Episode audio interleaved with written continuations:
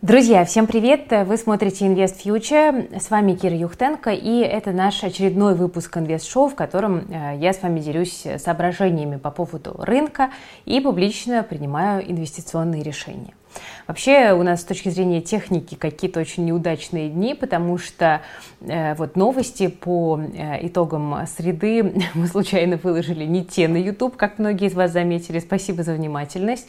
А потом я записала инвест-шоу э, целиком, уже пошла смыла косметику, готовилась ко сну, и оказалось, что звук бракованный, поэтому сейчас у меня второй заход. Ну, в общем, какой-то не наш день, но надеюсь, что инвест-шоу от этого хуже не станет. Так что поехали. Ну что, мы с вами по традиции начинаем с обзора рынка. Российский рынок э, только-только начал восстанавливаться, и тут на него обрушился буквально шквал негатива. И вот пик этих негативных новостей пришелся на вторник. Мы узнали, что 12 сентября возвращаются дружественные нерезиденты, и после этой новости рынок просил так, как будто бы вернулись э, недружественные медведи. Что это такое? Это какая-то паника, э, это понимание того, что после 12 числа начнется фиксация, непонятно.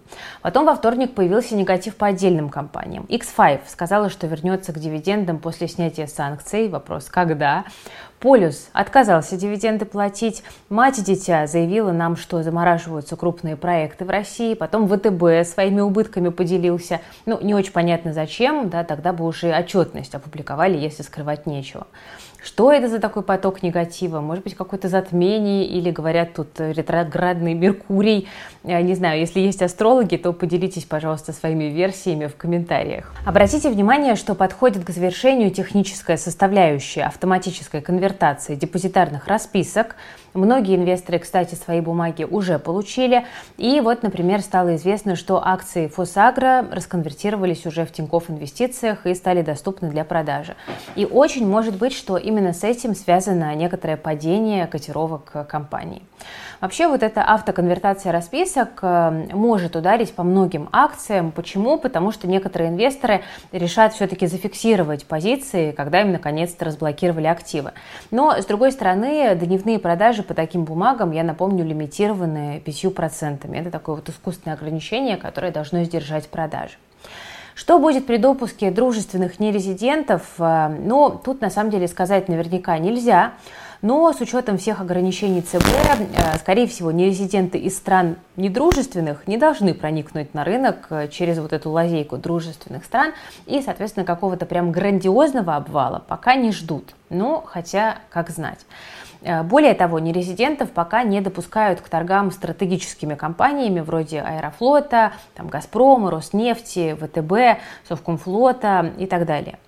Кстати, обратите внимание, что с 16 сентября база расчета индекса голубых фишек изменится за счет включения акций туда Фосагро и исключения НЛМК. НЛМК минус 30% с февраля, Фосагро плюс 50%. Если говорить про изменения в основных индексах, это Мосбиржа и РТС, то из их расчета исключат депозитарные расписки Headhunter, но, правда, их вес в индексе и так был довольно несущественным, поэтому, ну, вот просто такое техническое изменение, на всякий случай знайте. Что у нас с «Газпромом»? «Газпром», конечно, был в фокусе на прошлой неделе. Акции, как вы уж точно видели, рванули наверх на фоне новостей о дивидендах, но интересно, что дальше – а дальше рост застопорился. Текущая дивдоходность при этом там все еще в районе 20%. И получается, что рынок все-таки не верит в обещанные дивиденды. Ну, в принципе, это логично. Допустим, сейчас акционеры «Газпрома» даже все-таки примут решение о выплате дивидендов, но тут другой вопрос, а дальше что? Потому что «Северный поток» остановлен. Для переориентации на Азию компании нужно будет нарастить здорово кап-затраты. Но, с другой стороны, э, возможно, вот это мы видим сейчас эффект такого навеса веса из расконвертированных расписок. Такой вариант тоже не исключен. Мы также ждем дивидендов по акциям Новотека. Я их покупала в одном из выпусков. И, кстати, тогда решение о том, что купить, принимали вы, наши подписчики. И, обратите внимание, Владимир Путин тоже заверил, что результаты кампании в этом году будут хорошие. Кроме того, вышли новости о том, что Банк России принял решение ограничить покупку никвалами ценных бумаг эмитентов э, вот этих недружественных э, стран. И на фоне этих новостей акции СПБ биржи отреагировали умеренным падением. И это все потому, кстати говоря, что шортить эти бумаги заблаговременно запретили. Если бы было бы можно, возможно, была бы более сильная динамика. Ну ладно, есть какие-то позитивные новости у нас тоже. Вот Аэрофлот тут подписал соглашение с Объединенной авиастроительной корпорацией ОАК о поставке 339 отечественных самолетов до 30 года более чем на триллион рублей. И, конечно, акции ОАК пошли наверх.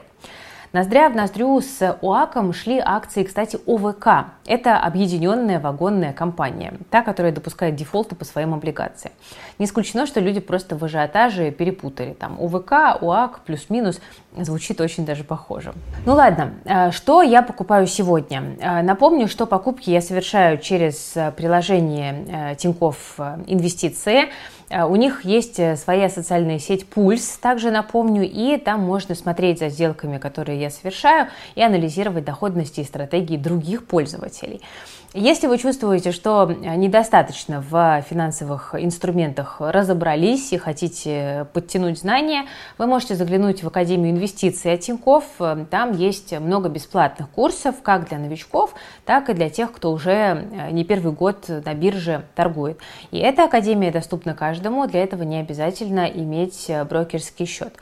Кроме того, есть бонус, вы можете отправить в чате приложения Тинькофф промокод, который есть в описании, и получить пакет акций от Тинькофф в подарок. Так что вы можете открыть брокерский счет по ссылке, использовать промокод из описания и начинать инвестировать уже с э, первыми акциями в портфель. Ну что ж, вернемся к моим покупкам. В прошлом выпуске, друзья, я немножко похейтила, если вы помните, дивиденды Русала, а в этом выпуске задумалась, а не купить ли мне Русал? И вы спросите, что случилось, Кира? Э, дело в том, что мы узнали, что США и ЕС наращивают импорт алюминия и никеля из России. ЕС увеличил импорт российского алюминия на 13% в марте-июне, а США э, купили на 70% больше никеля за аналогичный период. В целом никель и алюминий не попадали под санкции, и они свободно экспортируются все еще. И вторая новость. Крупнейший в Европе алюминиевый завод сократит производство на 22%. С 1 октября Dunkerque Industries France закрывает часть своих производственных мощностей на неопределенный срок из-за цен на электроэнергию. И это, кстати, уже не первый случай, когда европейские металлурги сворачивают свои мощности. Вот до этого тоже были такие анонсы. Это, конечно, для Русала теоретический позитив. А вообще он отличается низкой себестоимостью производства, потому что электроэнергия дешевая, и компания действительно вполне может стать бенефициаром мирового энергокризиса. Но, как и у любой стратегии, тут есть свои риски. Почему? Во-первых, есть риск мировой рецессии, и во-вторых, российские сырьевые компании, какими бы они ни были значимыми, все равно находятся под вот этим санкционным прицелом. Поэтому надо понимать, что свои риски, как и у любого российского экспортера, тут есть. Ну, кстати, вот э, наш аналитик Андрей Стратичук, которого знают подписчики в плюс точно, считает, что все-таки лучше покупать N+, потому что это позволит вложиться не только в Русал, но и в гидроэнергетику и в группу цветных металлов. Купить одну акцию N+, э, значит купить 13,5 акций Русала, а электрогенерирующий бизнес при этом получить в подарок. Поэтому, ну вот, теоретически такая опция э, тоже есть. Если погасит казначейский пакет N+, в размере там, 21% от уставного капитала, то владеть русалом через акции материнской компании может стать еще выгоднее. Вторая идея. Снова я вернусь к отечественному ритейлу, потому что довольно хорошо он в текущих условиях выглядит. И эту идею тоже нам подбросили э, наши аналитики в плюс. Они вообще молодцы, и они регулярно выискивают всякие интересные идеи. Сейчас, как вы понимаете, преимущественно на российском рынке. Так вот, вторая компания – это «Окей». Рассматриваем его в качестве долгосрочной инвестиции и сейчас объясню почему. Компания вообще в умах инвесторов довольно прочно ассоциируется с сетью гипермаркетов. И когда случилась корона, они оказались не у дел. Но в 2014 году Окей на фоне спада доходов населения принял решение развивать сеть дискаунтеров. Она называется «Да». И надо понимать, что на российском рынке ритейла вообще доля крупных игроков пока небольшая. Это всего 32%. Например, в Германии это уже больше 70%. То есть получается, что простор для роста есть у всех игроков. Э, по итогам 2021 года вот у ОК было 78 гипермаркетов и 152 дискаунтера. А тут надо сказать, что финансовые показатели группы не самые впечатляющие. 2020 она закрыла с убытком, в 2021 отчиталась о небольшой, но все-таки прибыли. У компании высокая долговая нагрузка. Чистый долг э, с учетом обязательств по аренде к EBD приближается к 4. Это прям много. И объективно сейчас Окей выглядит хуже своих конкурентов. Почему тогда мы думаем о его покупке? Потому что кажется, что на горизонте нескольких лет у него хороший потенциал. Выручка дискаунтеров, да, растет невероятно быстро, по 40-60% в год. И менеджмент говорит, что к 2025-2026 году выручка, да, сравняется с выручкой от гипермаркетов, и это логично, в общем-то, в условиях текущей экономической ситуации. Есть ли у этой идеи минусы? Конечно, есть. Смотрите, с момента выхода на биржу компания регулярно платит дивиденды, но на Мосбирже обращаются расписки, а не акции. Дивиденды за первое полугодие компания выплатила, но предположительно получили их только мажоритарные акционеры, которые прописаны в иностранной юрисдикции.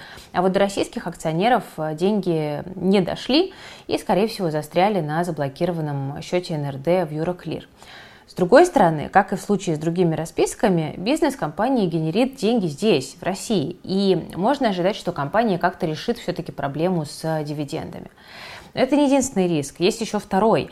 Это изменение потребительских э, привычек россиян. Почему? Потому что растут э, онлайн-покупки довольно активно, растут новые форматы ритейла, и окей здесь кажется пока не в лидерах. Конечно, из сектора ритейла есть еще одна вечная идея – это акции Магнита, и это такой понятный лидер. Нет никаких технических проблем с дивами у него, э, потому что на Мосбирже обращаются акции, но от выплаты дивидендов за 2021 год компания отказалась сама, потому что она решила направить деньги на дальнейшее развитие бизнеса. Но, с другой стороны, как бы с точки зрения долгосрочного инвестора, это звучит э, неплохо, поэтому Магнит, в принципе, э, тоже компания, за которой, как мне кажется, вполне можно следить, а, если вы вот выбираете себе в портфель а, ритейлера. Ну, вот, собственно, такие у меня сегодня, а, друзья, планы по покупкам. Я сегодня куплю спокойненько окей и куплю все-таки русал. Будем следить за магнитом. Ну и обязательно пишите в комментариях, какие у вас текущие инвестиционные идеи и какие российские, а может быть и не только российские, если вы человек смелый, акции вы в текущей ситуации добавляете в свой портфель и почему. Вы, пожалуйста, аргументируйте. Все на этом у меня сегодня. Спасибо. Надеюсь, что было полезно. С вами была Кира Юхтенко и команда проекта Invest Future. Берегите, пожалуйста, себя, свои деньги, инвестируйте осторожно и помните о рисках, которые сейчас частного инвестора э, поджидают буквально с любой стороны, куда ты не ступи. Да, с одной стороны, нам говорят, что опасно инвестировать в иностранные акции, но с другой стороны, мы понимаем, что российский фондовый рынок, к сожалению, тоже далеко не совершенен по целому ряду причин. И ну, просто тоже понимаете, что покупая российские бумаги, вы сталкиваетесь с рисками довольно высокой волатильности, которые зачастую и объяснить-то никак э, нельзя. Такой он российский рынок, суровый и беспощадный. Всем пока, друзья!